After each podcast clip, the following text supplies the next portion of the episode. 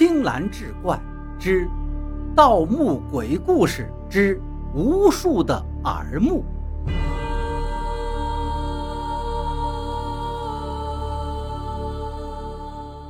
他说的没错，我确实没想过让他们弟兄活着出去。孙家老三、老四虽然身手还不错，但却低估了人心的奸诈。所以我才先下手除掉了孙老大和孙老二，但奇怪的是，孙老三在两个哥哥身死之时，并没有怀疑我。被那只古怪的玉手上身之后，反倒是一眼道破了我的心思。更令我胆寒的事情发生了，孙老三竟然掏出一把匕首，一下又一下的在自己身上戳着。仿佛根本感觉不到痛苦一样，而那些被他刚刚制造出来的伤口中，竟然开始向外长出耳朵来。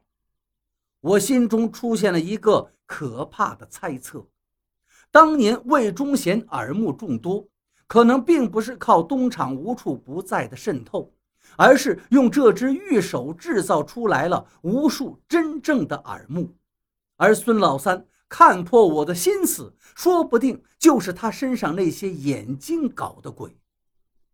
如果我等到他身上再长满了耳朵，只怕以天下之大都不会再有我的藏身之所了。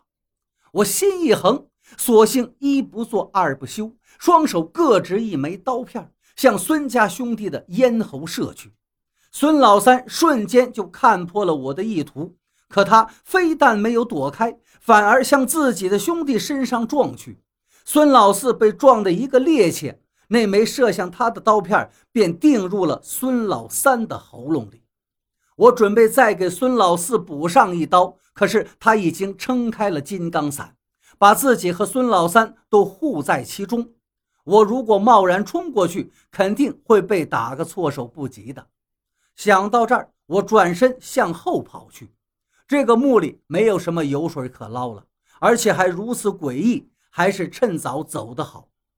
可是当我跑到一半甬道的时候，竟然看到那四个人皮画从地上爬了起来，拖着残缺不全的尸体向着我爬了过来。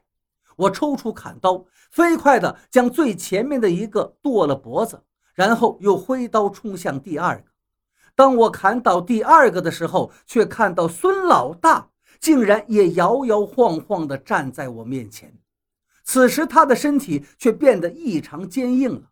我一刀砍上去，竟然连他的胳膊都没砍断，他却一把抓住我的刀，张开大嘴向我咬了过来。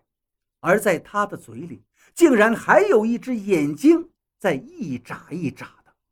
我身上的汗毛一下子炸了起来。看来，只要进了这个古墓，就统统会变成魏忠贤的耳目了。那么照此说来，我的身体……此时，我又感觉到了黑暗中传过来的窥视感。嘿嘿，我看你往哪儿跑！孙老四断断续续的声音从身后传来。我回头一看。他一手拿着那只玉手，另外一只手拿着一颗人头，摁在自己胸前。那是孙老三的人头。你杀了我哥哥，我要让他们看着你死！他狰狞地说道。而在他说话的时候，孙老三的头竟然在他胸口上睁开了眼睛，凶狠地盯着我。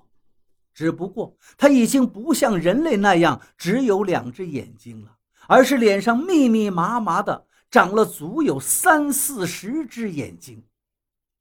我懂了，那只玉手不光可以让人身体里长出无数耳目来，甚至还可以将别人的肢体嫁接到自己身上。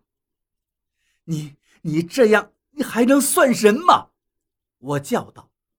孙老四则流出了眼泪，同样大叫道：“你能算人吗？我们跟你无冤无仇，你竟然要把我们全都害死！你跟杀人的怪物有什么区别？区别就是老子能活着出去，但你们跟他们全都得死！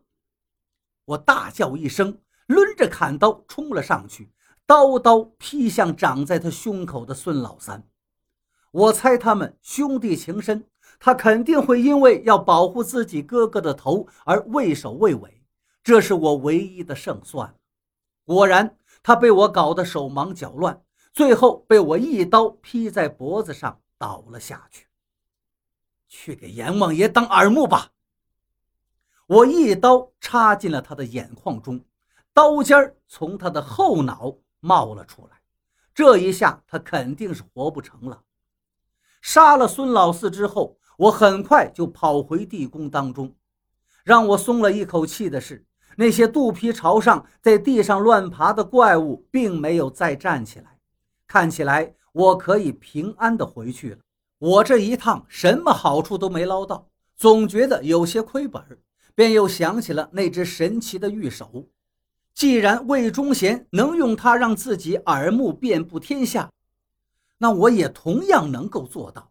只可惜当时那个东西掉在了孙老四的金刚伞底下，被那个要注定弄死我的孙老四给拿到了。于是我回头向甬道中望去。结果正好看到满身耳朵的孙老大抱着孙老三和孙老四的头颅，蹒跚地向我走了过来。看来他已经变成了一具还有些许意识残存的行尸了。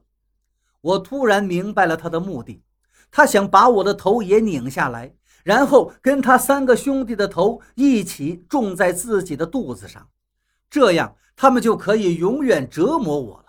想到这儿。我不禁惊恐地低头看看自己，因为我是不可能知道他的想法才对，除非我也有了属于自己的耳目吗？